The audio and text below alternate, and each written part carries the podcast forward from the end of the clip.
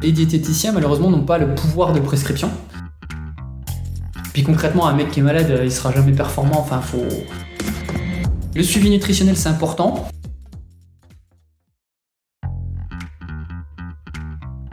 Salut, c'est Hugo Ferrari et bienvenue dans le podcast Secret d'endurance by Nolio. Retrouve-moi un mardi sur deux en alternance avec euh, Eric Lacroix à la rencontre de coachs et de sportifs qui se livrent sur les secrets de leur sport d'endurance. Comment les coachs préparent-ils la saison de leurs athlètes? Quels sont les facteurs clés de la performance et quelles influences ont-ils sur la performance sportive? C'est ce que nous allons tenter de découvrir ensemble dans ce podcast. Allez, bonjour à tous pour le nouveau podcast euh, de Nolio, voilà les secrets d'endurance, avec euh, cette fois-ci Samuel Marafi qui est médecin du sport. Salut Sam. Salut Hugo. Alors, le but du jeu dans ces euh, podcasts, c'est d'apprendre un truc, enfin ou plusieurs même pour pour pouvoir optimiser sa performance, qu'on soit un, athlète de, de, haut niveau. Alors ça, on va beaucoup en parler avec toi parce que c'est vrai que c'est eux qui te sollicitent quand même plus que les amateurs, mais ils peuvent eux aussi avoir des, choses intéressantes à dire, enfin à comprendre pour les guider dans leur pratique, parce que je pense que n'importe quel sportif a déjà consulté un médecin du sport, souvent un petit peu en catastrophe. La problématique aujourd'hui, Sam, pour toi, c'est le rôle bah, de, toi, le, médecin, dans l'encadrement d'un sportif. Donc c'est assez facile à comprendre. Le sportif, en règle générale, une fois qu'il a bricolé de son côté, il va chercher un entraîneur, Éventuellement, il y a une blessure, il va chercher un kiné, etc. Ça, c'est un peu la base pour tous. De temps en temps, on va un petit peu à l'ostéopathe. Et puis, quand vraiment ça coince, on comprend pas d'où le problème vient, on déballe 3 IRM devant son médecin du sport et c'est là que les problèmes arrivent. Et toi, tu vas nous dire un peu comment tu t'articules là-dedans.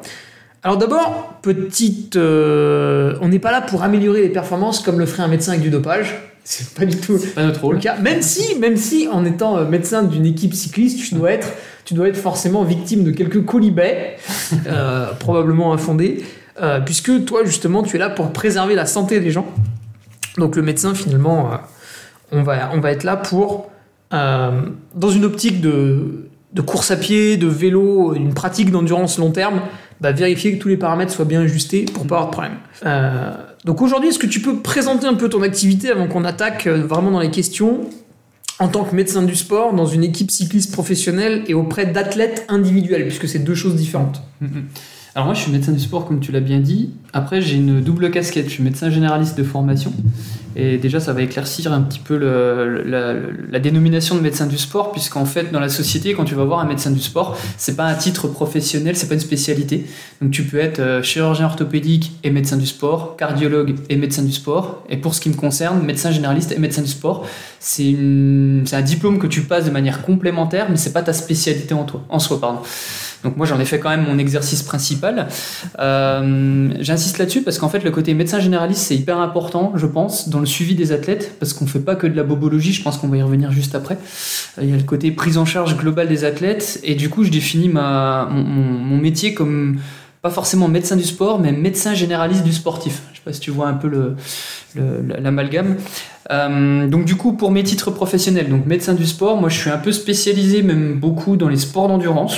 Hmm. Comme tu l'as cité juste avant, cyclisme, euh, principalement route, euh, course à pied, principalement euh, de fond et de trail running, ultra trail, on peut mettre tout dans le même paquet, et puis un petit peu ce qui s'apparente au ski de fond, enfin voilà, tous les sports d'endurance.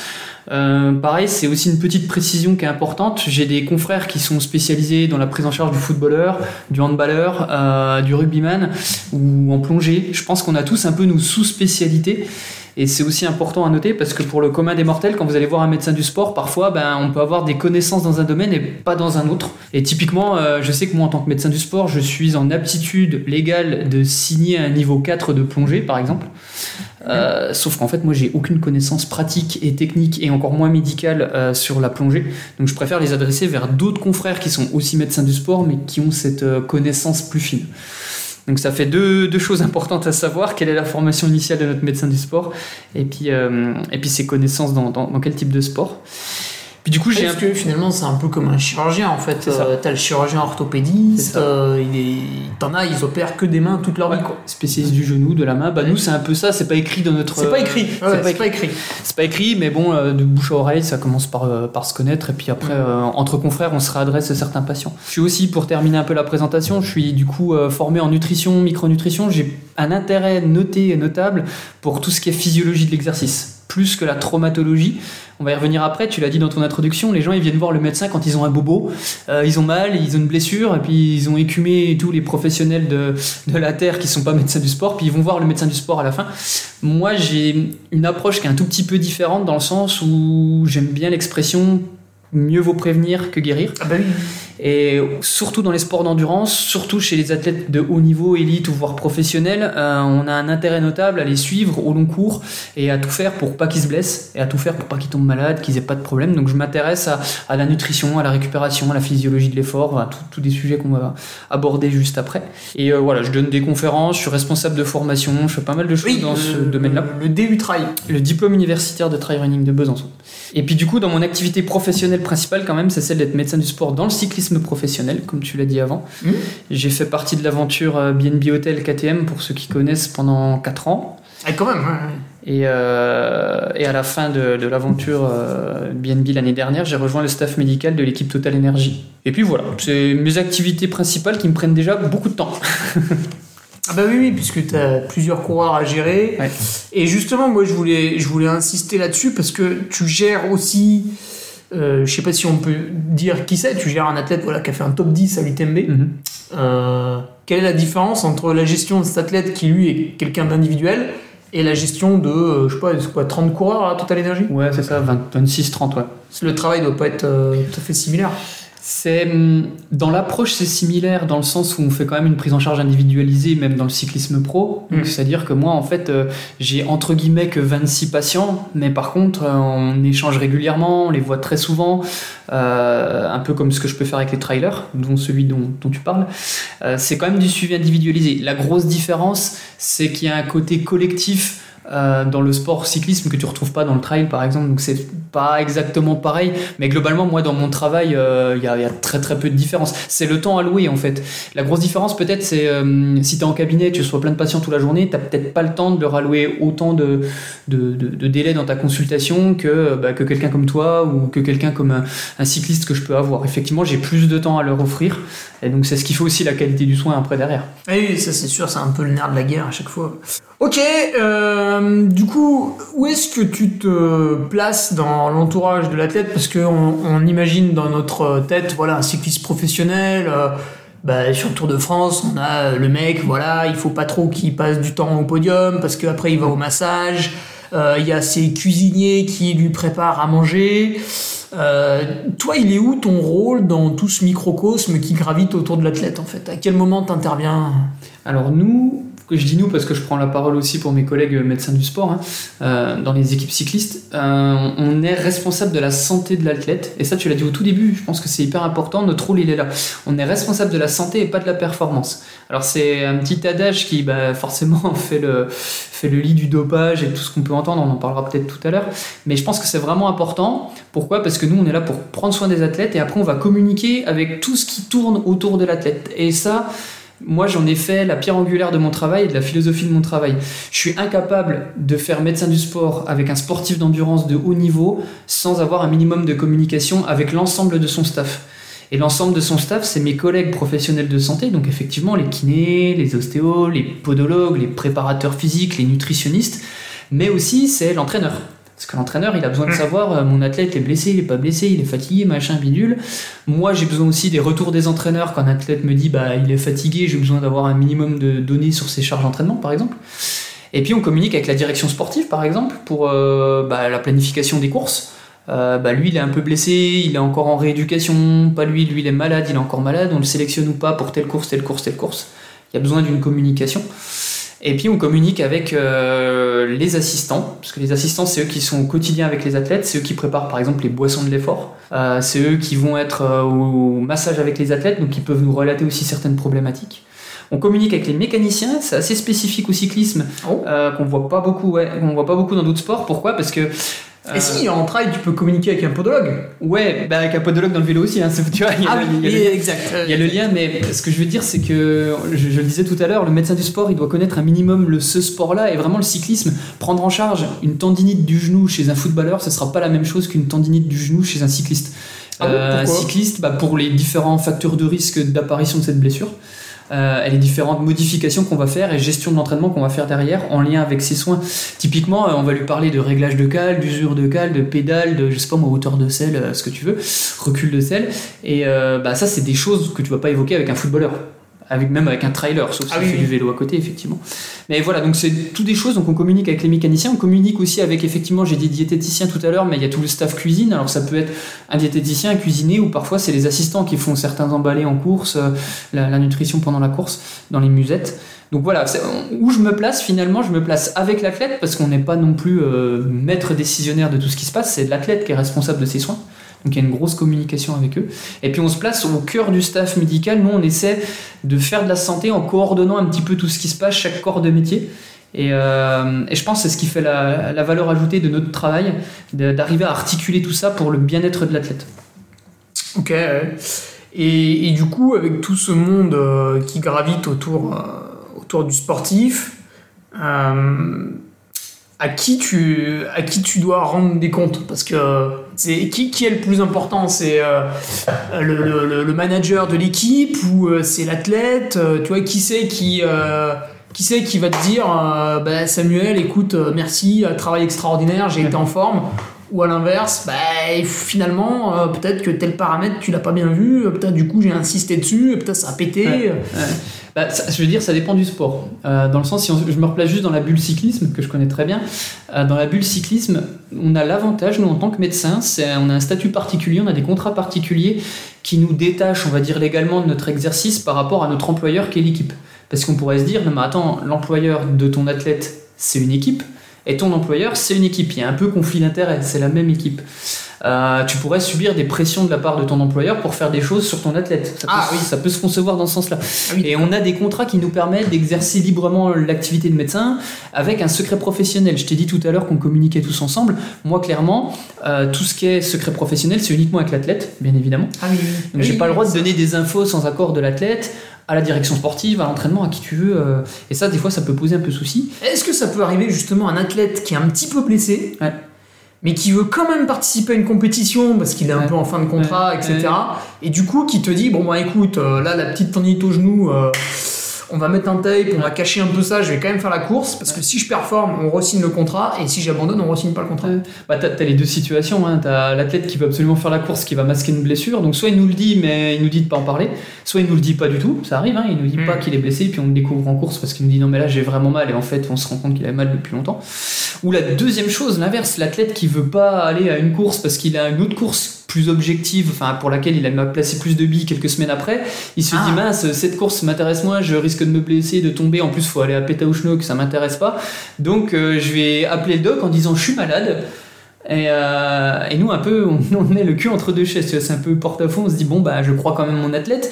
Du coup, il faut que j'appelle la direction sportive pour dire qu'il est malade, qu'il sera pas en course. Enfin, c'est, c'est une petite gesticulation, c'est, c'est du quotidien, ça nous arrive très régulièrement. Après, je pense que quand tu installes une relation de confiance avec un staff, euh, entraîneur, direction sportive et athlète, ça marche quand même relativement bien. Je, je reviens juste dessus sur qui je dois rendre des comptes.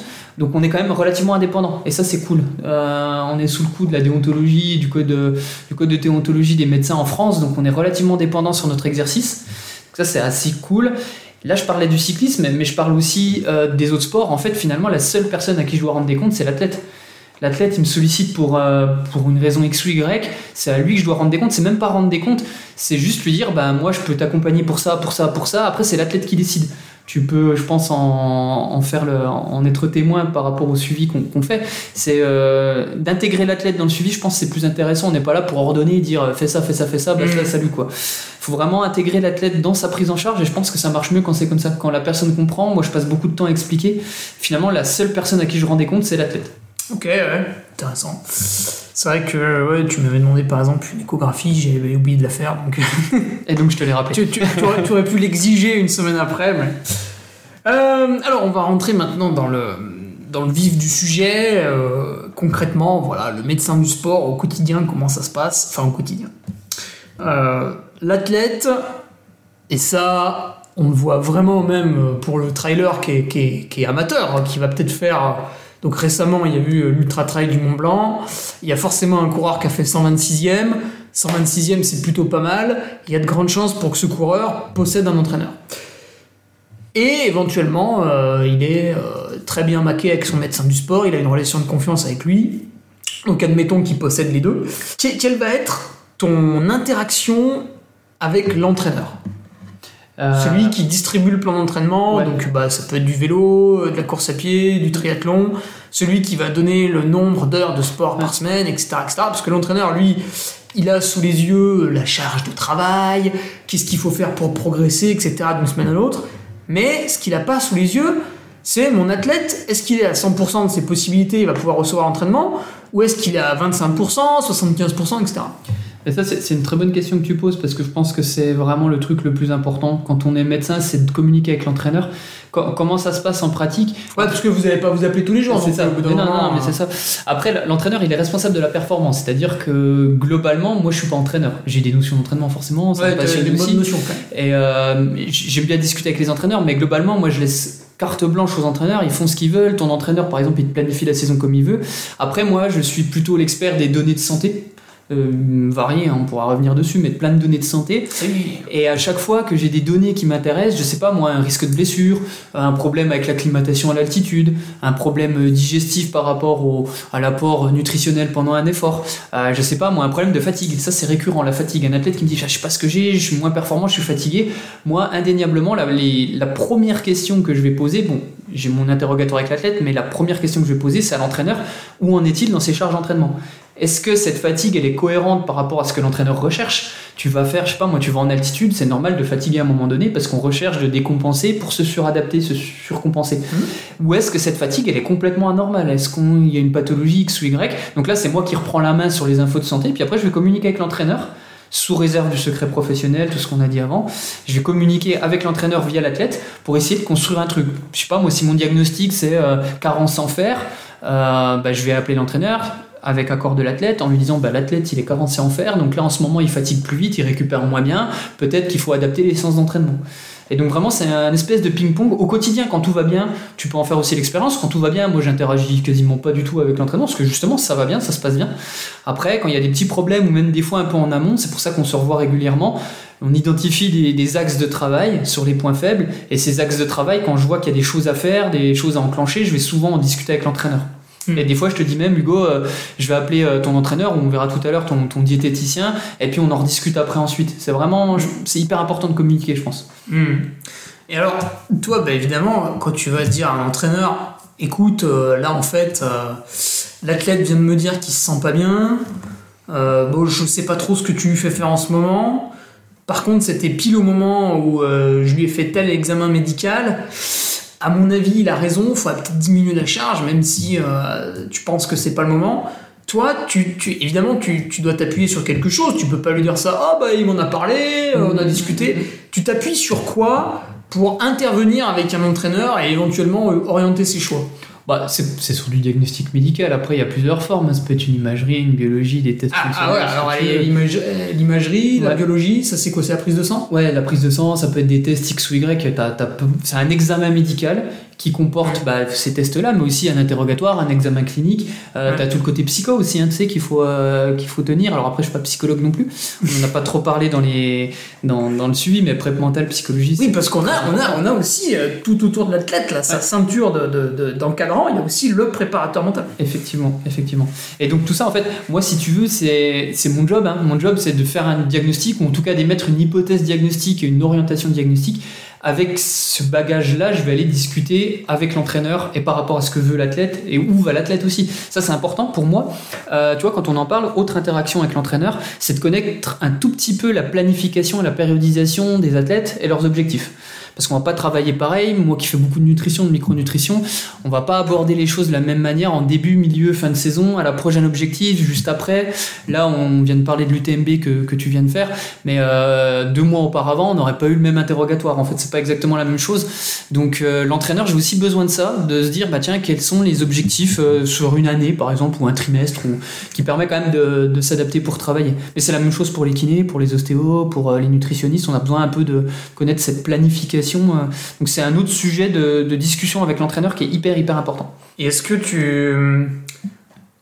Tu vois, on va, on va prendre le cas d'un d'un athlète euh, plutôt amateur qui a assez peu de moyens mais qui fait quand même la démarche d'aller voir son médecin du sport.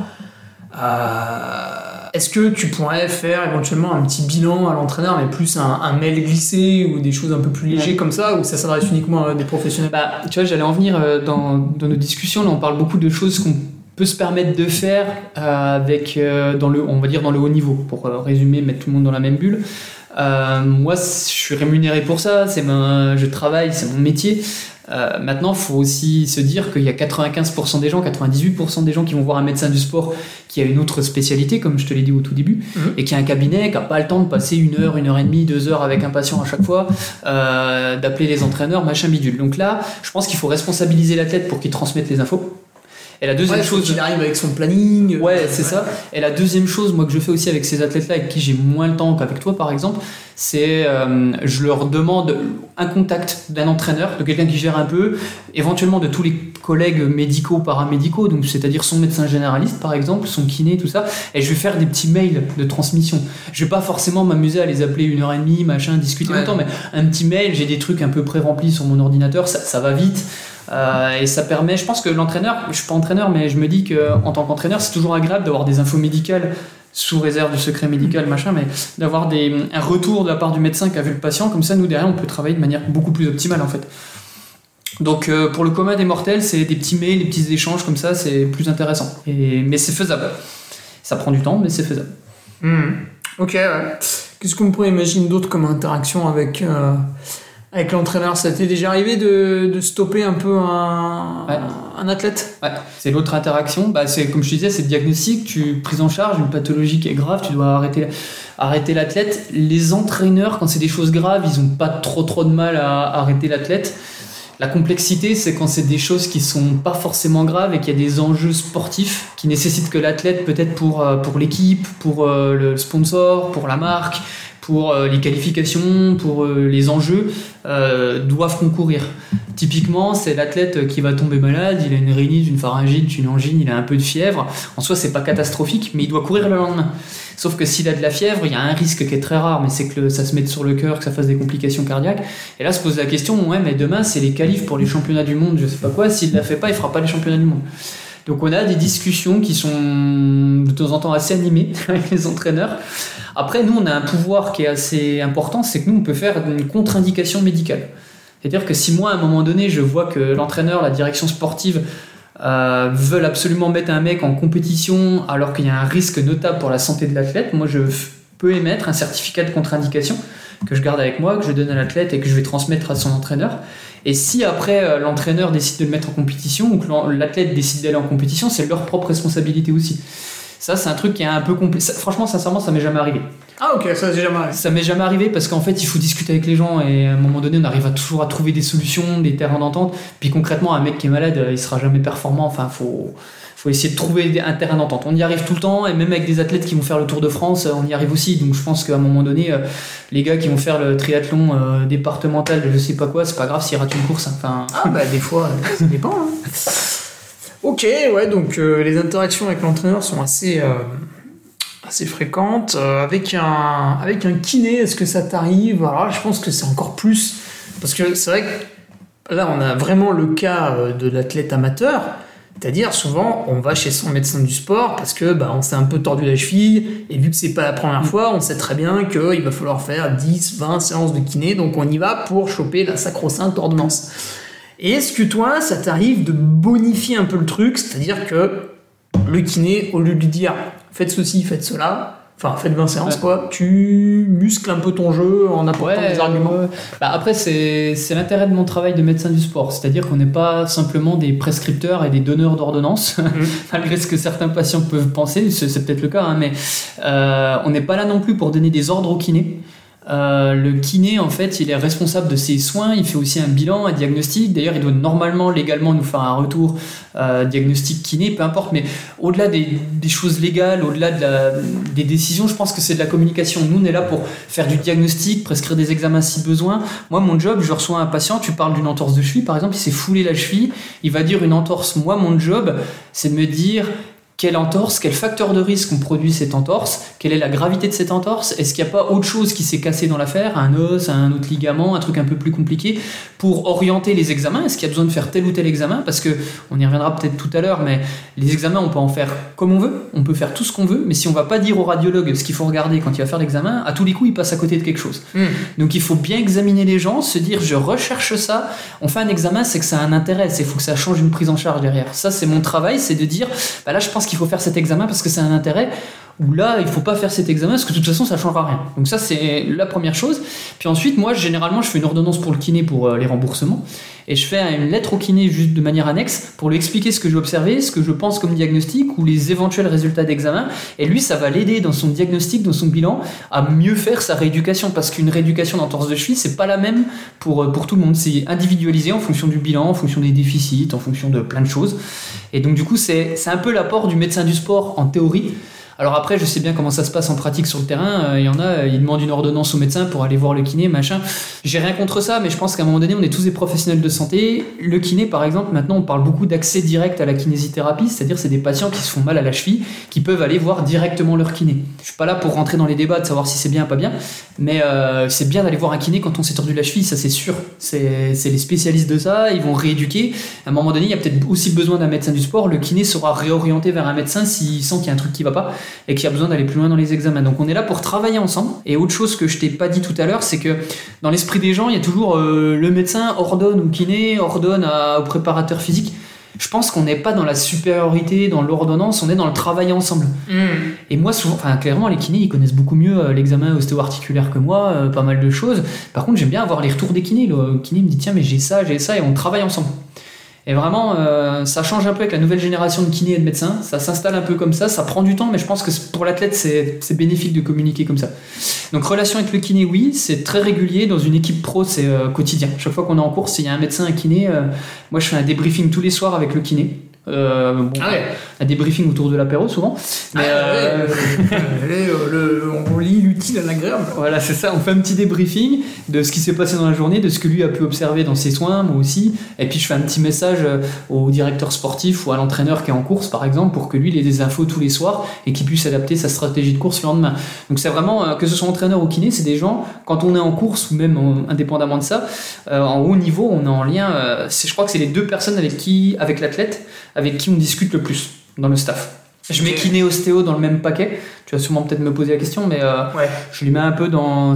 Alors, pour revenir dessus, c'est des indications un peu différentes, mais c'est des professionnels avec qui on travaille aussi euh, mm. énormément. Parce que moi, j'avais l'exemple justement inverse de l'ostéopathe. Je connais très bien mon ostéopathe qui est, très qualifié et qui, en plus d'être ostéopathe, est aussi entraîneur et nutritionniste. Donc, c'est vrai que tu pourrais vite faire beaucoup de choses uniquement avec lui. Mais euh, par exemple, l'autre fois, je m'étais fait une entorse, puis j'avais plutôt mal, tu vois. T'es un peu violent comme entorse. Euh, il m'avait dit ouais ouais je, veux bien te manipuler et tout, euh, bien sûr pas de souci, d'ailleurs c'est ce qu'il faut faire. Par contre, vu comment t'as mal, fais une petite imagerie médicale avant quand même, que je sois sûr de mes manipulations. Mm, mm. Il a dit moi je vais arriver, tac tac tac, je vais bouger le truc. Il y a des cas de figure où je pourrais pas faire pile poil ce que j'ai prévu, donc fais-moi une petite image avant. Donc là, tu vois, il s'est mis un peu en retrait. Et il a, il a remis justement l'imagerie médicale au-dessus. c'est une très bonne démarche. C'est que lui, il s'est dit, bah, faire attention, je ne vais pas faire n'importe quoi non plus, euh, il y a besoin de ça. Donc, euh, c'est un très bon exemple de fonctionnement pluridisciplinaire autour de, bah, autour de ta problématique. Mmh. Et toi, ce serait quoi les échanges que tu aurais avec un ostéopathe justement qui suivrait un patient euh, depuis longtemps? Franchement, les mêmes qu'avec un kiné. Les- Ok, ouais. Exactement les mêmes. La seule différence, c'est que, alors bon, je vais encore euh, parler longtemps, mais l'ostéopathie, c'est un peu particulier dans le sens où il y a des formations diverses. Il y a des gens qui sont ostéopathes médecins, des gens qui sont ostéopathes kinés, et il y a les gens qu'on Ah oui. appelle les nini, qui sont ostéopathes et qui n'ont pas de formation ni de médecin ni de kiné de base. Euh, Il y en a pour tout. C'est que ce jargon. C'est, on les appelle comme ça les nini, mais en fait, bon, maintenant ça s'est un peu plus codifié avec les écoles d'ostéopathie. Euh, Ouais. Ça s'est un peu unifié en termes de niveau de connaissance, mais il faut que les patients ils aient conscience de ça, dans le sens où vous pouvez euh, renseignez-vous sur la qualification de votre ostéopathe et qui vous allez voir. J'ai- Je dis pas qu'il y a des gens qui sont plus compétents que les autres. Euh, je pense que chacun a ses C'est comme les médecins du sport en fait. Euh, Ouais. Il faut aller en voir un qui est peut-être lié à sa pratique. Peut-être, ouais, parce que je pense, moi je suis intimement persuadé, mais même pour un kiné, hein, euh, les spécialistes de l'appareil locomoteur, bah, c'est la même chose que pour nous les médecins. Il y en a qui sont spécialisés dans la rééducation du ligament croisé chez le footballeur. Et ils sont très, très compétents dans ce domaine-là. Je pense qu'il y a d'autres kinés qui sont spécialisés dans la. Moi j'ai des amis, mais qui sont kinés spécialisés dans la course à pied et qui ont un point de vue un peu différent parce qu'eux ils vont analyser aussi tout ce qui est foulée, tout ce qui est un peu euh, impact biomécanique, un regard que va peut-être pas forcément avoir un kiné spécialisé de l'épaule dans le handball par exemple. Et il va avoir un autre regard sur le geste sportif. Donc pareil, vos kinés, vos ostéos, parfois ils ont une surspécialité et c'est intéressant à, à connaître. Ok. Alors après un autre, euh, un autre cas de figure où tu peux interagir, c'est avec le nutritionniste. Ouais. Alors là, c'est vrai que bah en trail, prendre euh, prendre euh, prendre un entraîneur, c'est devenu assez banal euh, en triathlon aussi. Mm. Il y a qu'en cyclisme où c'est peut-être un peu en deçà parce que souvent il y a l'entraîneur de l'équipe même quand on est jeune. Mais en, en trail et en triathlon, par exemple deux autres sports d'endurance, c'est vrai qu'avoir son petit entraîneur perso à distance, bah, via Dolio par exemple, Mm. c'est c'est assez pratique. Ça commence à, à être même dans le milieu amateur. Et de plus en plus, on voit aussi euh, bah, le nutritionniste. Alors peut-être qu'il va intervenir pour rééquilibrer le gars pendant trois mois dans l'année, mais néanmoins, ça commence à pointer un peu le bout de son nez. Et, euh, et là, je pense que tu peux pas mal interagir avec lui. Ouais, bah, comme je t'ai dit, moi j'ai une formation assez aboutie en nutrition, micronutrition, tout ça, tout ça. Et du coup, ouais, euh, moi ça fait partie de mes passions dans le sport d'endurance. Et donc ça fait partie des choses que, que j'étudie et des professionnels avec lesquels j'interagis au quotidien. Alors je reviens encore une fois, on parle de définition, on a parlé il faut bien faire attention, diététicien, nutritionniste. Ah oui Il y a des choses particulières. Le seul titre euh, légal à l'heure actuelle, c'est diététicien, donc c'est une formation, un BTS diététique. Euh, nutritionniste, c'est une, euh, c'est un titre qui n'a pas de valeur réglementaire. Donc on peut être diététicien nutritionniste, on peut être médecin nutritionniste si on fait des formations en plus. Ah ok. Mais on peut pas être que nutritionniste, ça n'existe pas. Euh, alors après, vous verrez fleurir de manière normalement pas légale, mais c'est pas encore bien contrôlé. Il y a des décrets pourtant qui le disent, mais c'est pas bien contrôlé. Des gens qui sont experts en nutrition sportive, euh, coach en nutrition sportive, accompagnant en nutrition sportive, Herbalife, machin, ce que tu veux, et j'en passe, tutti quanti. Euh, faites attention, je, je- je- c'est toujours compliqué parce qu'il y a des gens qui vont dire oui, mais moi je suis allé voir un diététicien et je trouve qu'il n'a pas des connaissances euh, majeures, et je suis allé voir quelqu'un qui n'a pas forcément ses formations, qui s'y connaît beaucoup. Euh, Il y a le bon et le mauvais diététicien. je n'ai pas là pour, pour, euh, pour critiquer, mais il y a quand même des connaissances de base et on va y revenir peut-être juste après. On va parler de préparation mentale. Ben, c'est pareil, psychologue ou pas psychologue. euh, Ah oui. c'est la même chose. Donc faites attention à ces dénominations, diététicien, nutritionniste. Et après, c'est des gens avec qui bah, moi je travaille euh, quasi quotidiennement parce que la grosse problématique, c'est que moi j'ai une approche un peu plus médicale. On va faire des prises de sang, je vais quand même avoir besoin de 2-3 informations au niveau de l'alimentation au quotidien, donc je questionne mes athlètes. Mais je vais vite aller voir le nutritionniste diététicien qui lui va être plus au contact pour faire les, par exemple les plans alimentaires au quotidien ou donner les grands axes de travail. Si tu veux, moi je vais pas dire à l'athlète euh, combien de grammes de poulet il faut qu'il se cuise à quel moment, euh, machin. Par contre, je vais lui dire il faudrait que tu augmentes ta dose d'antioxydants ou que tu apportes un peu plus de protéines à tel moment. Et là, c'est le diététicien derrière qui va travailler au quotidien avec Ah, lui. lui, il va aller chercher la dénomination des aliments en ça. fonction des recommandations que toi tu fais Et par on- rapport à la prise On de va sang. travailler de concert parce que les diététiciens, malheureusement, n'ont pas le pouvoir de prescription. Ah Donc, oui. ils peuvent pas ordonner une prise de sang. Alors, ils peuvent dire ce serait bien que tu ailles analyser ça. Toi, tu peux aller Mais au laboratoire. tu, tu, tu peux, euh, dans une démarche de préservation euh, de la sécurité sociale, l'athlète peut lui-même payer sa prise de sang sans ordonnance. Ouais, c'est ça. Si demain je vais au labo, je dis bah, je veux ça, ça, ça et ça, ils peuvent quasiment rien me refuser. Ah, ben, du moment que je paye. Il peut, dès l'instant où tu payes, la seule différence c'est que si tu vas voir un médecin, tu as une partie qui est remboursée par la Sécu en fonction Ouais. de la convention de ton médecin. Il y a une partie qui est remboursée par la Sécu. Ton diététicien peut te dire on fait une analyse nutritionnelle euh, assez poussée. Moi je peux te prescrire la même. Il y a des choses qui sont En pas En remboursées. général, parfois. elles sont très peu remboursées. Très- très peu d'expérience. Sur 400 euros, t'arrives à récupérer 50. Mais d'ailleurs à ce sujet, franchement, C'est pas grave, hein, c'est du bonus. Non, mais moi, moi, je suis assez effaré de voir, on parlait de triathlètes, tiens, juste avant, euh, même de cyclistes parfois, même de trailers qui sont capables de mettre 1000 balles, 1200 balles, 1500. On, va, on va compter tout, hein, les trajets, les courses, les paires de pompes, les sacs et les bâtons. Oui, oui, la bouffe. tout Et qui, en fait, à côté, euh, se disent parfois, bah, tiens, j'ai un médecin spécialisé en nutrition, il m'a dit que ce serait bien d'analyser ça. Euh, mais bon, 280 balles, ça fait chier. Et souvent, c'est une fois dans la vie d'ailleurs, parfois, pour certains athlètes. Ça permet parfois de sortir de des situations assez complexes. On arrive à comprendre le fonctionnement de manière beaucoup plus précise du corps humain sur certaines analyses un peu plus poussées. Donc je pense que ça se défend. Et là, je parlais que de trailer, mais quand on parle de cyclistes qui sont capables de mettre 200 balles dans des galets en céramique ou je sais pas quoi, euh, pour gagner 0,1 watt, il aurait meilleur temps peut-être de faire une analyse micronutritionnelle et euh, je sais pas moi, de définir euh, le fait qu'il prend pas assez d'oméga 3 ou j'en sais rien et qui lui ferait gagner beaucoup plus dans l'adaptation de ses charges d'entraînement, par exemple. Mmh, mmh. Donc il faut, c'est compliqué encore un peu à mettre dans les mœurs, mais le suivi nutritionnel c'est important. Euh, faites attention aux professionnels avec qui vous travaillez. Et nous, médecins du sport, on communique énormément avec eux. C'est pas pour autant, moi je suis pas diététicien, je, comme je suis pas kiné, comme je suis pas ostéo, comme je suis pas entraîneur. Mais par contre, je travaille avec ces contre, t'as suffisamment de connaissances pour parler avec le gars Ouais. et, euh, et l'orienter, et puis lui, après, il va avec sa spécialité. Et d'a- d'ailleurs, la nutrition, j'y reviens, hein, mais il- ça n'arriverait à personne, ça ne viendrait jamais à l'idée de quelqu'un de se dire je vais m'entraîner la veille d'un- d'une course à pied. Bah, la nutrition, c'est pareil, Ouais. c'est du quotidien. Et en fait, on ne se rend pas compte à quel point la nutrition du quotidien est hyper importante dans les- la capacité de notre organisme à être en bonne santé, mais aussi à s'adapter aux charges d'entraînement qu'on va lui, lui proposer. Donc dans les sports d'endurance, souvent les charges d'entraînement sont assez importantes, il y a de la préparation physique. Et la nutrition joue énormément là-dessus. Et moi, c'est chaque fois que je suis des athlètes, je pense que je peux pas suivre des athlètes sans parler de nutrition, c'est impossible. Enfin, en Ouais. endurance, c'est impossible. Nous, on- dans le cyclisme pro, on a un peu le- l'exemple abouti de ce qui se peut se faire en nutrition du sport parce qu'il y a les moyens, parce qu'il y a les Oui, parce compétences. que tu viens jusqu'à faire la cuisine pour l'athlète. Ouais, et puis on en arrive aux limites de ce qu'on. Nous, on fait des bilans à 400 balles pour tous les athlètes en début de saison, 2, 3, 4 fois dans la saison. Bon, bref, on va très très loin dans certaines choses. Mais après, ça en revient à s'intéresser à la nutrition au quotidien. Et je pense qu'il y a beaucoup de choses à faire. Et là, tous les auditeurs de ce podcast-là devraient, euh, devraient penser à ça. C'est l'entraînement, oui, mais la nutrition, c'est aussi important. Ouais, parce que finalement, l'entraînement, t'es là pour casser, pour mieux reconstruire. Et le problème, c'est que si la nutrition, elle est un peu défaillante, Ouais. tu reconstruis pas comme ce que t'aurais aimé Exactement. sur le papier. quoi. Exactement. Euh, qu'est-ce que qu'est-ce que tu donc le nutritionniste à part euh, lui dire bah voilà euh, c'est vrai qu'on a fait telle prise de sang euh, le mec il, il manque de fer faut que tu réorientes ton, ton gars là qu'est-ce que tu peux voir avec lui. Alors, deux choses. Il y a des diagnostics où, au début de saison, tu vois, comme je t'ai dit, je discute avec eux, on va travailler là-dessus, là-dessus, là-dessus, là-dessus. Après, souvent, il y a les prises de sang. Des fois, il y a des tests un peu complémentaires qu'on peut faire qui intéressent les nutritionnistes. Nous, ce qu'on fait, c'est un peu. Ça peut paraître un peu extrême, mais on va essayer d'analyser la réponse euh, glycémique pendant l'effort ou en dehors de l'effort euh, avec des, capteurs. Je pense que tu connais un petit peu les capteurs qu'on pose là où on arrive à voir euh, comment varie la glycémie, par exemple.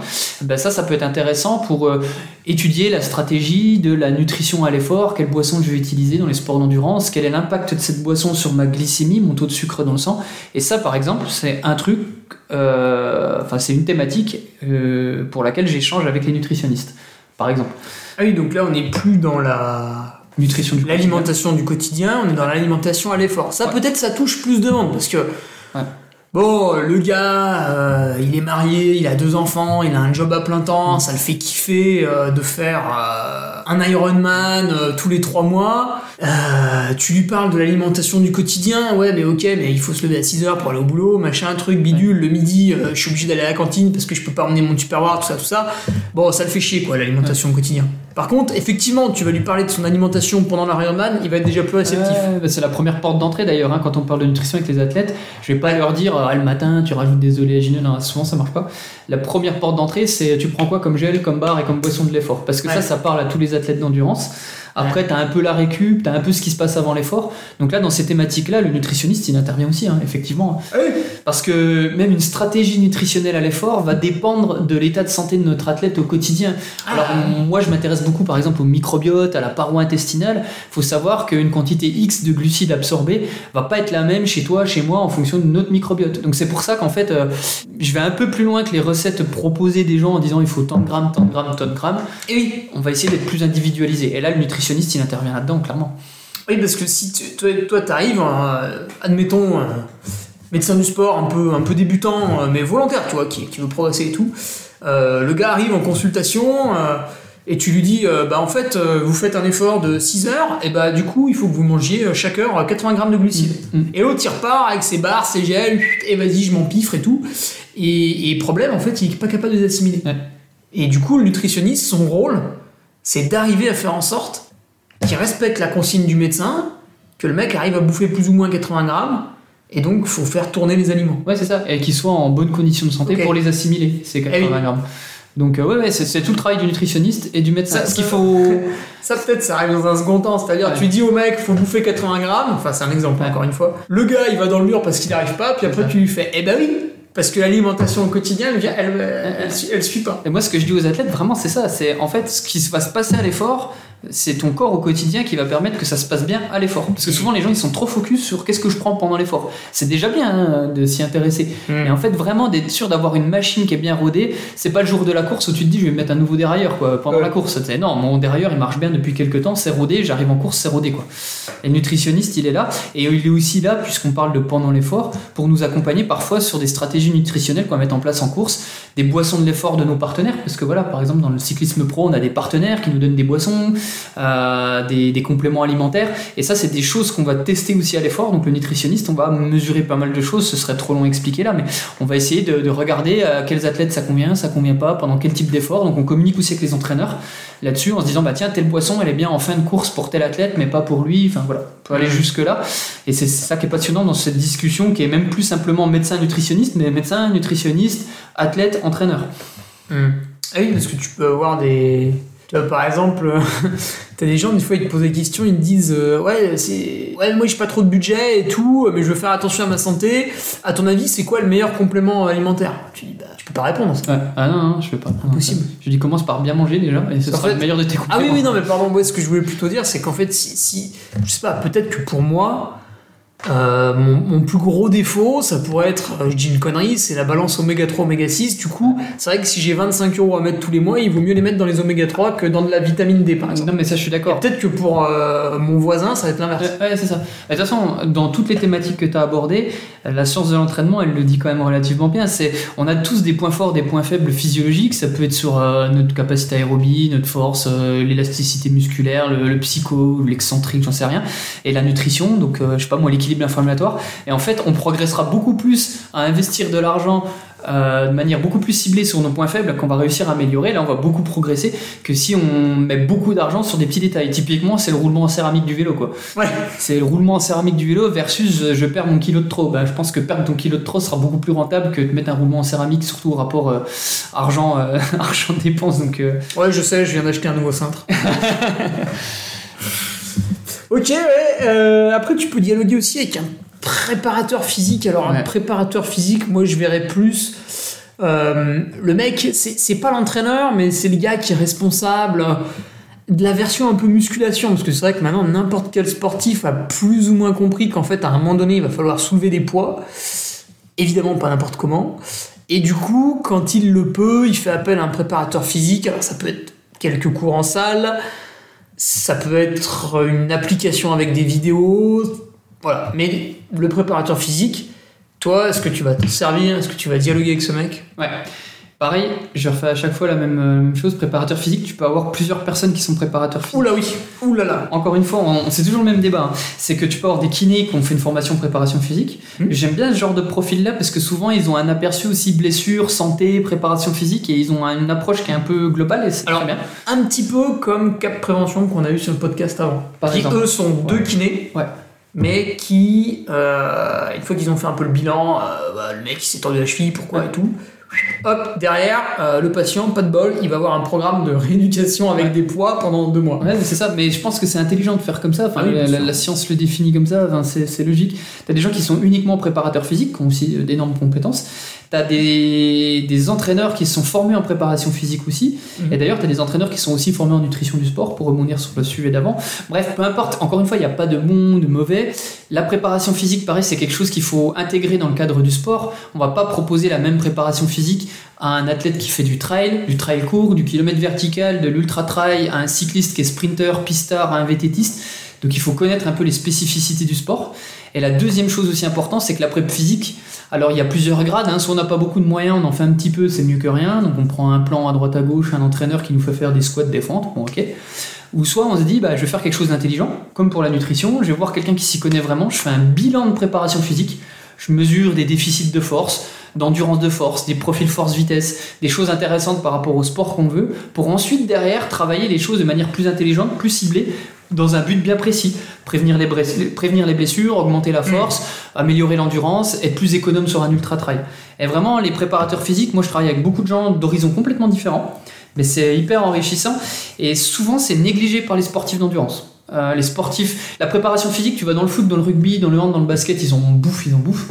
Euh, T'arrives, tu vas voir un trailer, tu vas lui dire, bah là, va falloir faire de la prep physique. Je crois que c'était une de nos premières discussions quand on s'est rencontrés. Ah bon? Ah, je m'en souviens pas. Et, euh, et on, on avait discuté aussi avec, euh, avec d'autres athlètes. À chaque fois, je leur dis, mais tu fais de l'ultra, euh, faut que tu fasses de la prep physique en fait. Enfin, ça fait partie intégrante de ta préparation. Et puis souvent, on va me dire, ouais, mais euh, je suis pas élite, je veux pas gagner. Oui, non, mais d'accord, tu veux pas gagner peut-être, mais tu veux faire quoi? Tu veux finir ton ultra? Tu veux pas être blessé? Ben, la préparation physique, elle entre dans ces deux cases aussi. Il n'y a pas que le côté performance pure et dure. Il y a le côté, euh, je suis finisher, je suis content de moi, je suis en bonne santé, je suis pas blessé. Et ça, ça touche vraiment tout le monde, tout le commun des mortels qui veut faire un track, par exemple. Donc moi, j'insiste en tant que médecin, donc je suis en communication avec les préparateurs physiques. Je te le cache pas, un petit peu moins que les kinés, parce que souvent, euh, ils ont un plan, ils le font. Je suis plus en communication avec eux quand il y a des blessures Mhm. pour leur dire bah tiens il y a telle blessure faudrait peut-être euh, je sais pas éviter de travailler l'endurance là-dessus qu'est-ce que t'en penses? Enfin je discute un peu avec eux euh, sur des thématiques comme ça quoi Ouais, est-ce que, est-ce que tu peux. euh, donc, par exemple, l'athlète n'a pas forcément de préparateur physique parce que, euh, à un moment donné, c'est quelqu'un qui n'a pas les moyens et le temps. Euh, puis il vient de voir parce que voilà, euh, bon, c'est pas handicapant, mais quand même, à chaque fois qu'il fait une course longue, bah, pff, c'est toujours le tendon rotulien qui l'agace ou le TFL qui va venir le titiller au bout de 6 heures d'effort. Il comprend pas, ça l'agace un peu parce que lui il veut aller sur du plus long. Et toi à ce moment-là, est-ce que tu sors la carte? Ah tiens, est-ce que tu as pensé à ça? Ouais ouais c'est souvent. Alors souvent c'est quand c'est la blessure il y a la case kiné qui va amener la préparation physique derrière Mhm. avec des gens comme tu connais. Euh, le plus dur c'est d'amener la préparation physique quand il n'y a pas de blessure. De dire aux gens fais-en mais le gars il dit ouais mais je suis Ah pas blessé et euh, C'est comme euh, ah mais il faut que tu manges plus de légumes. Ouais, mais là ça va pour l'instant. Ouais, c'est ça, c'est exactement ça. Quand il y a une blessure, les gens prennent un peu conscience en se disant Ok, alors souvent ils font, et dès que ça va mieux, ils arrêtent de faire. Ah oui, et oui, ça, oui, c'est notre problème. Et la deuxième problématique de la préparation physique, c'est ils font pendant une saison, ça se passe bien, on fait la coupure, on en a parlé, tu fais ta coupure annuelle, tu reprends un peu l'hiver, et puis nous en montagne ici, tu te dis bah je vais faire un peu de ski, qu'il y a de la neige, j'en profite, c'est sympa, t'as moins d'impact, et en début de saison, tu reprends Hardidon, c'est les crosses, c'est tout ce que tu veux, tu vas comme un bourrin, tu vas au club, tu fais un peu de piste, et en fait bah, ton corps il s'est déshabitué, t'as pas fait de préparation physique, et donc là, paf, blessure. Et en fait, la préparation physique, elle a toute son importance pour la préparation d'un objectif, mais aussi en début de saison, voire même en préparation de début de saison. Le meilleur exemple, c'est les footballeurs. Les footballeurs, quand ils reprennent leur saison mi-août, euh, en Ligue 1 ou en Ligue 2, là, fin août, en fait, ça fait déjà un mois qu'ils sont retournés sur les terrains. Et au début, ils vont pas euh, taper la baballe et tirer des coups francs. Au début, ils sont en salle de préparation physique et on y va et on réhabitue le corps progressivement à, faire ces charges-là. Et en sport d'endurance, ça, souvent, on voit cet effet un peu on-off. Les gens, ils préparent une compète, ils arrêtent complètement, puis après, ils repartent euh, comme avant. Et donc la préparation physique, c'est ultra, ultra important. Et comme tu dis, après, l'autre problème, c'est qui c'est que je vois pour faire ma préparation physique? Parce que tu as vu tous les acteurs dont on parle autour de l'athlète. Moi, je suis médecin, je suis un peu dans. Je gravite autour de tout ça. Mais euh, si tu commences à dire. Bah, je- l'ordinateur central. Ouais, ouais. Si tu commences à dire j'ai un kiné, un ostéo, un nutritionniste, un préparateur physique, un entraîneur, un médecin, un préparateur mental, et puis, euh, je sais pas moi, un psychologue, euh, à un moment donné, il faut aussi que tu aies un bon, un bon chéquier. Parce que ça fait du monde, tu vois. Après, t'es pas obligé de les voir euh, régulièrement. Non. Tu peux partir sur. Et puis t'es pas obligé. Peut-être certains vont avoir plus d'impact à l'année 2022. Année 2023, ça va être un autre qui va prendre la dominance. Et je, je pense, c'est pour ça tout à l'heure je te parlais, il y a des personnes qui ont des rôles mixtes. Moi, euh, je suis pas contre ce genre de personnes, au contraire, je pense que ça peut être intéressant et c'est des gens qui cherchent à se former souvent, mais il y a des entraîneurs qui ont une très très bonne connaissance en préparation physique et qui gèrent la préparation physique de leurs athlètes et ça se passe très très bien. Et il y a des entraîneurs qui ont une connaissance minimale de nutrition et qui gèrent des trucs de base qui sont très très bien aussi. Je pense juste qu'il faut, euh, faut savoir où se mettre et à un moment donné, quand on sent que ça dépasse notre champ de compétences, c'est de se dire je vais adresser mon patient vraiment à quelqu'un euh, qui connaît dont c'est vraiment le domaine. Quoi. Faut pas se prendre pour des cow-boys non plus parce qu'il y a aussi des entraîneurs qui se prennent un peu pour des cow-boys euh, Ouais, bah, et des médecins aussi, hein, enfin n'importe quelle spécialité. qu'on qu'on a vu dans le podcast Nolio, alors c'était plutôt la saison 1, euh, on a interviewé Patrick Bringer et Sébastien Cornette, qui sont tous les deux deux entraîneurs euh, bon, qui entraînent des sportifs de plusieurs horizons, mais ils ont beaucoup de trailers quand même. Et Sébastien Cornette, en fait, lui, euh, maîtrise totalement les exercices de préparation physique, et dès que je mets une photo de kettlebell, c'est le premier à mettre des cœurs partout. Il adore ça, il connaît très bien. Euh, et par contre, Patrick, bah lui, au bout d'un moment, il a, il a lâché un peu l'affaire. Il a dit bon, euh, moi, je suis quelqu'un, voilà, ça court, c'est l'athlète, c'est le trail, c'est ceci, cela. Maintenant, faire des exercices en salle, bah, je connais des trucs basiques, mais en fait, ça va pas assez loin. Donc, dans les plans, ce qu'il a fait, c'est qu'il a dit voilà, la base tranquille, c'est ça. Maintenant, si vous voulez quelque chose d'intéressant, vous allez voir un préparateur physique, et là, il te met le lien de cap prévention, et c'est à toi de faire euh, ton arbitrage. Mais ça, c'est un je pense que c'est un signe de grandeur d'esprit. Sans, je lance des fleurs à Patrick, mais euh, c'est pas pour autant que Seb euh, n'est- pas très compétent non plus dans le domaine. Ah bah non, mais lui, il a la double compétence, donc ça, il euh, connaît vois, vraiment le ça. truc. C'est pour ça que tu peux pas dire que c'est les deux mêmes en fait. Ouais, mais c'est un signe de grandeur d'esprit, je reviens dessus, de- d'admettre qu'on ne sait pas. Et d'envoyer vers des gens qui connaissent. Parce que je pense Mhm. qu'on peut pas tout savoir. De... Moi, moi j'ai un peu ce, ce petit défaut-là en tant que médecin du sport. Ma spécialité, c'est la médecine. J'aime Oui, bien l'entraînement, j'aime bien la préparation physique, j'aime bien ça, mais je suis pas entraîneur, je suis pas préparateur physique et tout. Donc je pense que le meilleur moyen de faire du bon boulot, quand on se sent limité, c'est de se faire accompagner par des gens qui connaissent vraiment le, le domaine. Parfois, c'est un coût, c'est un investissement, mais vaut mieux faire comme ça, surtout quand tu encadres des athlètes qui ont un bon niveau. Pour des athlètes lambda, euh, des athlètes qui sont un peu en club, qui préparent des petits objectifs, c'est pas forcément nécessaire non plus à chaque fois de mettre tout le staff, de déployer toutes les cartes comme ça. Souvent, on peut faire des choses très très bien. Et comme tu dis, il y a des priorités. Peut-être que cette année, la préparation physique, c'est pas la pri- priorité de l'athlète parce que c'est pas son point faible. Son point faible, c'est déjà perdre les kilos qu'il a en trop, puis de structurer son entraînement. Donc là, il va peut-être avoir deux autres, deux autres spécialistes. Ah, D'autant plus qu'on peut pas tout développer en même temps quand on veut s'améliorer. Il faut mettre l'accent sur une certaine chose. Et d'ailleurs, à ce sujet, en tant que médecin, la problématique, tu le vois, c'est qu'à chaque fois qu'on se voit, on parle de plein de choses. Et on sait qu'en communication, quand on a plus de 5 ou 6 informations, en fait, on commence à oublier. Non, mais pas moi, parce que je suis plus intelligent. Toi, tu notes, j'ai vu, t'as tout noté. Mais, ah, euh, ah, je, rigole. Il y, y, y a, des athlètes, t'imagines, en consultation, tu dis, il faut faire ça, ça, ça, ça, ça, ça, ça, puis au revoir. À tous les coups, le mec, il a oublié la moitié des choses. en fait. Ah oui, oui. Donc, vaut mieux prendre le temps, revoir régulièrement. Ça, ça fait partie du suivi, ça fait partie de mon job en fait. C'est de revoir les gens régulièrement. Parce que tu vois, des fois, on se voit, on va parler de nutrition, on va parler d'un truc bien spécifique.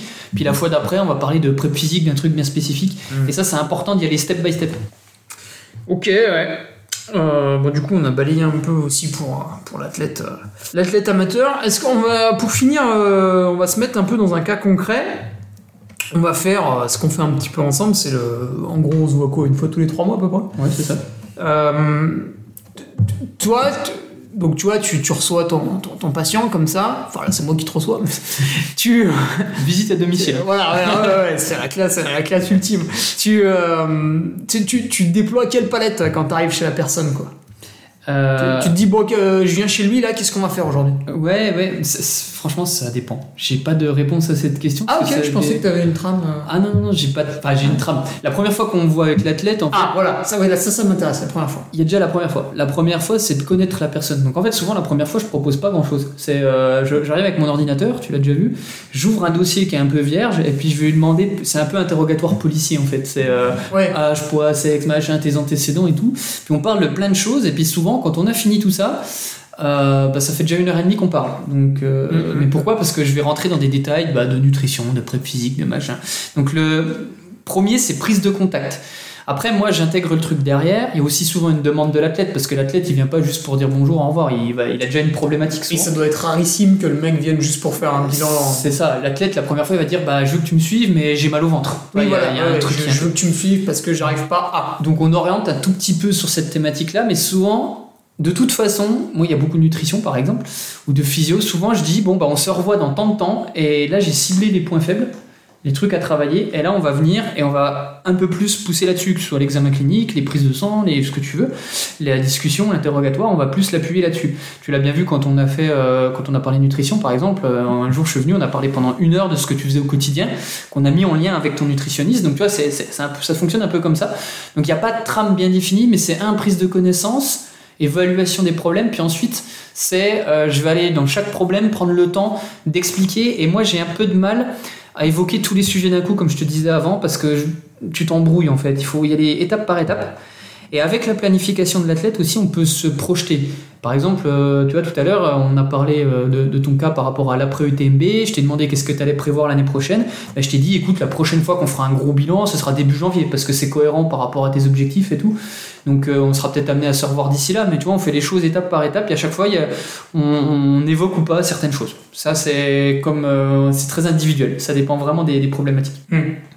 Et euh, tout ce qu'on a dit pour l'instant, c'est euh, toi le médecin en fait qui vient pallier à des éventuels problèmes du patient. Mais on a fait aussi quelque chose euh, cet été. Alors là, c'est l'exemple de ce qu'on a fait, mais je pense qu'il y en a d'autres. Enfin, tu vas, tu vas peut-être me le dire. Tu es venu pour m'ajouter quelque chose. C'est-à-dire, j'avais pas de besoin particulier. À un moment donné, je t'ai dit, ouais, bah, je vais faire 3-4 semaines en altitude.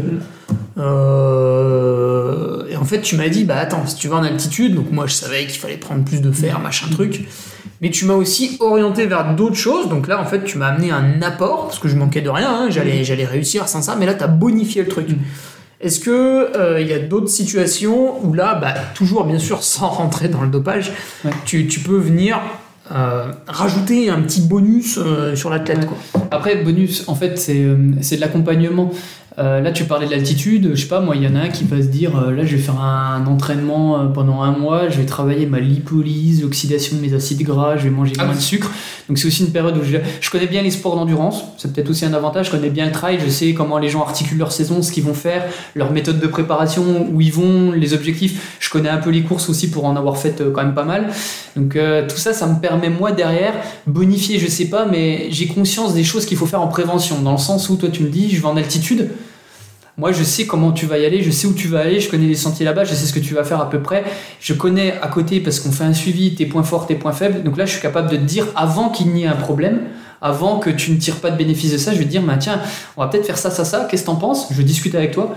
Et c'est t'apporter le truc pour bah, que tu tires le plus de bénéfices possible de ce que tu vas faire que tu sois en bonne santé, que tu te déconditionnes pas et que en fait ça te soit complètement bénéfique.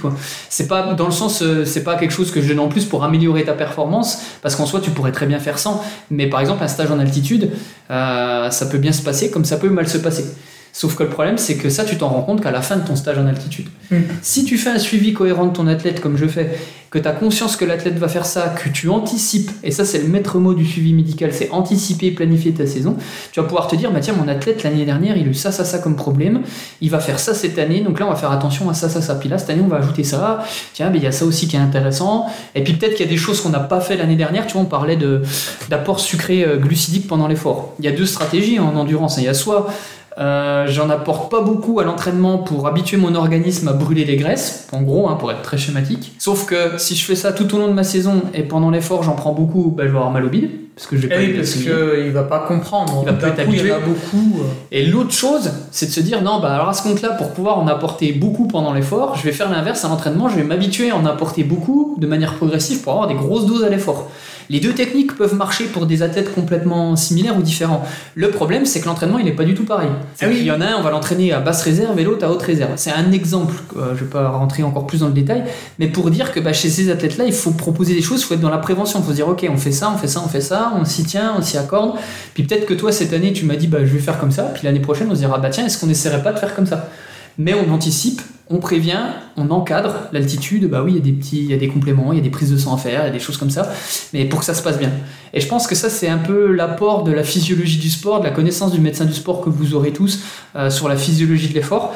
Et euh, c'est la même chose pour les réglages d'un vélo, par exemple. C'est le même problème en début de saison. Quand il change de vélo, il ben, faut refaire les réglages, mais il a tel problème au niveau des ischios, donc on va anticiper, on va faire ça, ça, ça. Enfin, moi, je suis très dans la prévention, et c'est pour ça que j'insiste sur le suivi des athlètes. Et après, on n'en a pas du tout parlé pendant, pendant tout ça. Tu m'as dit qu'est-ce que tu apportes en plus aussi? Il y a aussi le côté euh, euh, réactivité. euh, Enfin voilà, tu te fais mal. Bon, bah, je vais essayer de, de trouver une solution. Je connais des gens qui connaissent Ah bien oui, le travail. l'urgence, ouais. Voilà, l'urgence. Imaginons que tu te blesses, tu vas voir un radiologue, je vais dire attends, attends, attends, moi je connais lui, il est radiologue, il s'y connaît mieux dans la radiologie du coup Ah oui, parce que même le radiologue, on va Ouais. aller chercher la spécificité. C'est ça, c'est ça. Et je vais t'orienter peut-être si, imaginons euh, un cas rare, mais tu dois te faire opérer d'un truc, euh, d'un ménisque ou je sais pas quoi. Je vais te dire, bah attends, lui je le connais bien, il est spécialiste du genou. Comme je le connais bien, je vais pouvoir le contacter. Ce spécialiste a confiance en moi parce qu'il sait que je lui envoie des patients de manière très cohérente et, et c'est pas n'importe quoi. Et donc on va travailler aussi avec ce qu'on appelle un, un réseau. On réseaute beaucoup en médecine, le, le verbe n'existe pas, mais c'est aussi l'apport du médecin du sport, c'est qu'il travaille avec des spécialistes de différentes articulations, des, aussi des nutritionnistes. Par exemple, tu n'as pas de nutritionniste, je vais dire, bah, tiens, va voir lui. Et c'est l'autre rapport du médecin du sport aussi. Au-delà de coordonner tout ce qu'on a dit avant, c'est aussi ça, c'est de répondre à des problématiques aiguës de manière intelligente. Oui, alors ça, ça touche en plus euh, la masse euh, Ouais. de tous les pratiquants parce que c'est vrai que souvent tu, tu, tu n'as pas tous tes spécialistes autour de toi et en fait tu vas voir un peu le médecin. Puis le médecin il dit Bah ouais, mais là monsieur, euh, je pense que si vous avez mal à tel endroit, c'est parce que vous mangez mal. Ouais. Alors je pense que tu peux pas le dire comme ça, Non. mais, mais encore que peut-être que ça permettrait des électrochocs. Et du coup, à ce moment-là, tu lui dis bon bah là, il va falloir passer par la case nutrition. hein, à mon avis, c'est comme ça que vous résoudrez les soucis. Et là, le mec, il te regarde avec des grands yeux et dit Putain, faut que je prenne l'annuaire et que je cherche un nutritionniste. Ouais, c'est ça Toi, tu fais hop, hop, hop, hop, hop. Vous allez aller voir lui. Ouais, c'est- un peu ça. Et je pense que c'est important pour les patients aussi. Des fois, ils vont voir un médecin, ils ont une ordonnance, puis moi, je vais aller prendre le premier kiné sur Doctolib. Euh, c'est bien, hein, mais de- d'avoir des connaissances, d'aller voir des gens Ouais, qui parce connaissent tout de suite aller aux, aux soins. Ouais, ouais. Et de voir des gens qui connaissent, c'est quand même plus intéressant. Dans la, dans la pratique sportive, il y a beaucoup de gens qui sont formés dans la pratique sportive un peu partout en France. Ah, donc on, arrive, on arrive à trouver quand même des kinés qui connaissent ça. Enfin, on, on y arrive. Il faut juste connaître. Et souvent, un spécialiste, quand le patient il est envoyé par un médecin qui connaît, euh, le spécialiste il va avoir confiance à, ce- à cette prise en charge là. Il va se dire, mais lui, s'il m'envoie un patient, c'est qu'il y a vraiment quelque chose et qu'il y a un intérêt. Euh, donc je pense que c'est aussi l'apport d'un médecin du sport. C'est ce côté euh, suivi avec la prévention, comme on a dit. T'as apporté le petit plus quand il faut avant de tomber malade, avant sa préparation. Puis aussi le côté un peu réactivité. Ben, t'as un problème aigu, je vais te dire, je vais essayer de te- t'envoyer vers la personne qui saura le mieux répondre à son problème. Hmm. Ok, ouais. Qu'on a oublié de balayer certains euh, sujets Un, un- un très important, Ah c'est la relation. euh, alors là, c'est plus pour le haut niveau, mais je pense que c'est important parce que les gens n'ont peut-être pas conscience de ça. Alors ça touche pas le commun des mortels, mais ça va y arriver tout doucement.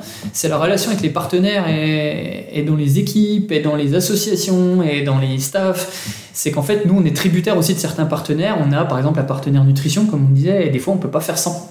Parce que le partenaire nutrition Ah apporte de l'argent à l'équipe. Pareil, le vélo, euh, des fois, ben, on a le vélo, mais ça va pas à l'athlète. Mais on est obligé d'utiliser ce vélo-là. On est obligé un peu de Ah oui. bidouiller. Euh, toi, tu as des sponsors aussi. Tu as une marque, euh, je sais pas moi, XY, ça peut être de nutrition, de, de, de chaussures. Oui, oui, Euh, les, les marques de chaussures qui veulent équiper leurs athlètes avec du textile, mais c'est pas leur cœur de métier, donc il y a un problème d'irritation, ça peut ça, être ça, ça, aussi. ça. Et on- moi, j'ai déjà eu des problèmes avec des athlètes qui étaient sponsorisés par des marques et qui avaient des chaussures. Il n'y avait aucune chaussure de la gamme qui leur allait, voire même pire, les chaussures leur créaient des pathologies. Et là, tu es un peu embêté parce que tu as deux solutions. Soit il continue à courir avec ça, mais il va pas courir longtemps, il va être blessé, il va faire des saisons pourries. Soit on se dit, ben, il met de côté le sponsoring, il va être plus performant, mais sans montrer la chaussure à la télé et sur les photos. Donc tu vois, c'est, on, on- on pense que ça, c'est des choses rares, mais c'est très fréquent. Vraiment, c'est très très très fréquent dans le Ah sport. ouais. euh, dans le sport de haut niveau, on va dire ça comme ça. Ça m'est arrivé avec, euh, avec Adidas, ouais, en fait, euh, sur l'ensemble, ils avaient peut-être 8 ou 9 paires, et en fait, il y en a deux qui m'allaient bien. Ouais. Donc c'était un peu, un peu coton, parce que l'une c'était une chaussure de route, et l'autre c'était une chaussure de trail. Et le problème, c'est que je l'avais pété avant la TDS, donc après j'ai fait la TDS en chaussure de route. Heureusement, il a pas plu, c'était bon. Et parce que, euh, bah, en fait, c'était évident, j'avais le pied large, c'était un chausson fin. Ouais. C'est pas que c'était de la mauvaise qualité, c'est juste que chausson, chausson fin, pied large, tu pouvais faire la, la meilleure chaussure que tu voulais, ça y allait pas, quoi. Donc, euh, ouais, j'imagine que ça peut être facile. Ok, ouais. Donc les, les- nous en début de saison, même au cours de la saison. Ouais, parce que toi, du coup, en tant que médecin, en fait, tu dis, ben, ouais, t'as un problème. Mais ton problème, il vient pas euh, de sa sainteté euh, au-dessus de nous, il vient de ton partenaire. Ouais. Mais on a, on a un poids dans les décisions. Alors après, on n'est pas les seuls maîtres décisionnaires quand c'est du sponsoring, du matériel et tout, mais Ah bah j'ai j'ai l'exemple, par exemple, je t'en donne un, en... bon les gens vont reconnaître, mais je vais, je vais dissimuler les mots. Mais euh, dans une équipe cycliste qu'on avait, on a changé de vélo pour des nouveaux vélos qui sont les tout nouveaux derniers vélos à la mode, euh, qui font 300 grammes de moins que la version précédente et qui sont euh, le nec le plus ultra des vélos de, cyclisme. Voilà, donc tout le monde a repéré la marque et, de quoi je veux parler. Et en fait, le changement de vélo, même avec la mise de côte exactement pareil, pour certains athlètes, ça va pas parce que c'est pas la même rigidité, parce que voilà, on a des athlètes qui se blessent. Donc maintenant, on a deux solutions.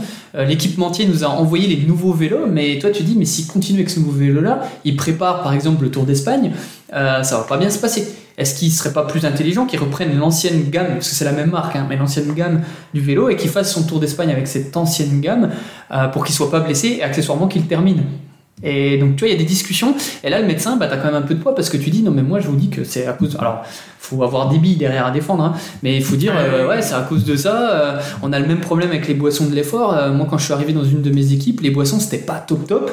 Et euh, le problème, c'est que cette marque-là, à l'époque, nous permettait d'avoir des accessites pour des grands tours, des monuments, euh, des classiques. Et donc, si on voyait pas le nom sur le bidon, euh, on était un peu emmerdé. Donc après, du coup, on trouvait des stratagèmes. C'était pas forcément la boisson qui était indiquée sous le bidon qu'on mettait dedans. On avait notre propre boisson.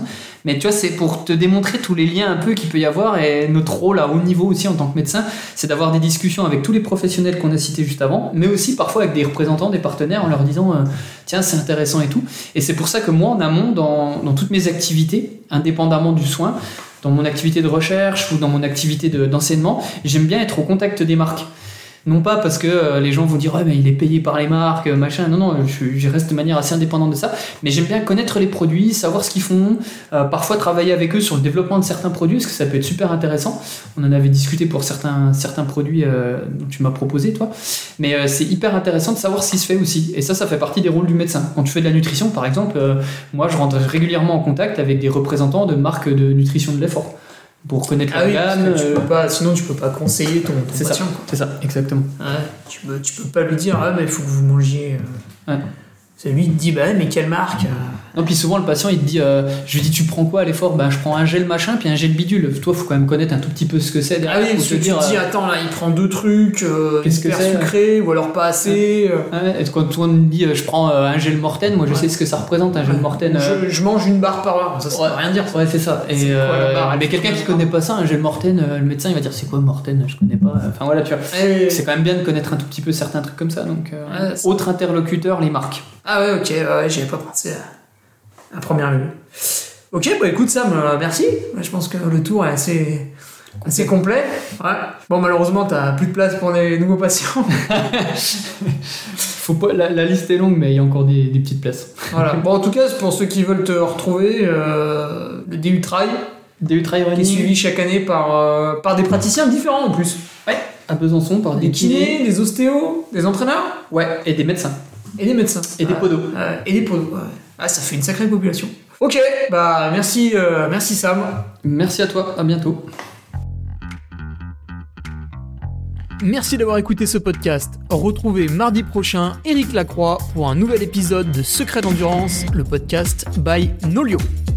Si vous avez aimé cet épisode, n'oubliez pas de soutenir le podcast en lui donnant une note de 5 étoiles. Salut